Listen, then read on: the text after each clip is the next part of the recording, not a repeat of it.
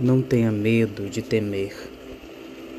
Jeremias 1,8 diz: Não temas diante deles, porque eu sou contigo para te livrar, diz o Senhor. Sempre que o medo surge e nos faz vacilar, corremos o risco de cair no pecado. Porque porque quando não confiamos em Deus, estamos pecando.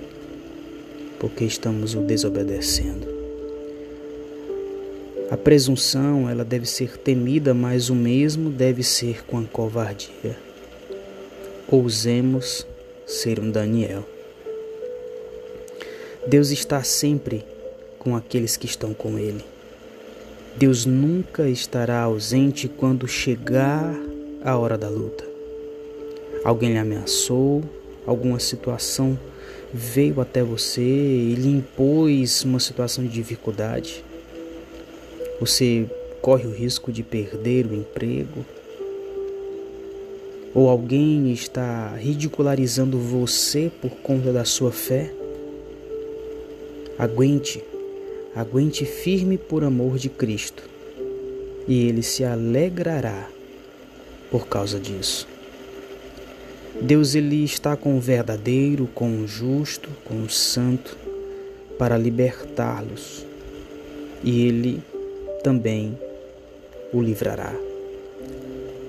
Lembremos-nos de como Daniel saiu da cova dos leões e os seus três filhos, Sadraque, Mesaque e Abednego, foram livres daquela fornalha. A sua situação não é tão desesperadora quanto a deles, que estavam a ponto de morrer, mas permaneceram fiel. Mas, se assim fosse, o Senhor lhe sustentaria e lhe tornaria mais do que um vencedor. Tenha medo de temer, tenha medo de ser amedrontado. Afinal, seu pior inimigo está dentro do próprio do seu próprio coração.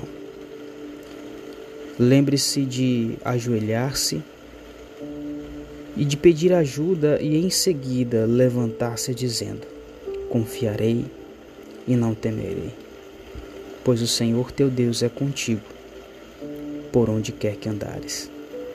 Coloque, deposite toda a sua confiança e esperança no Senhor.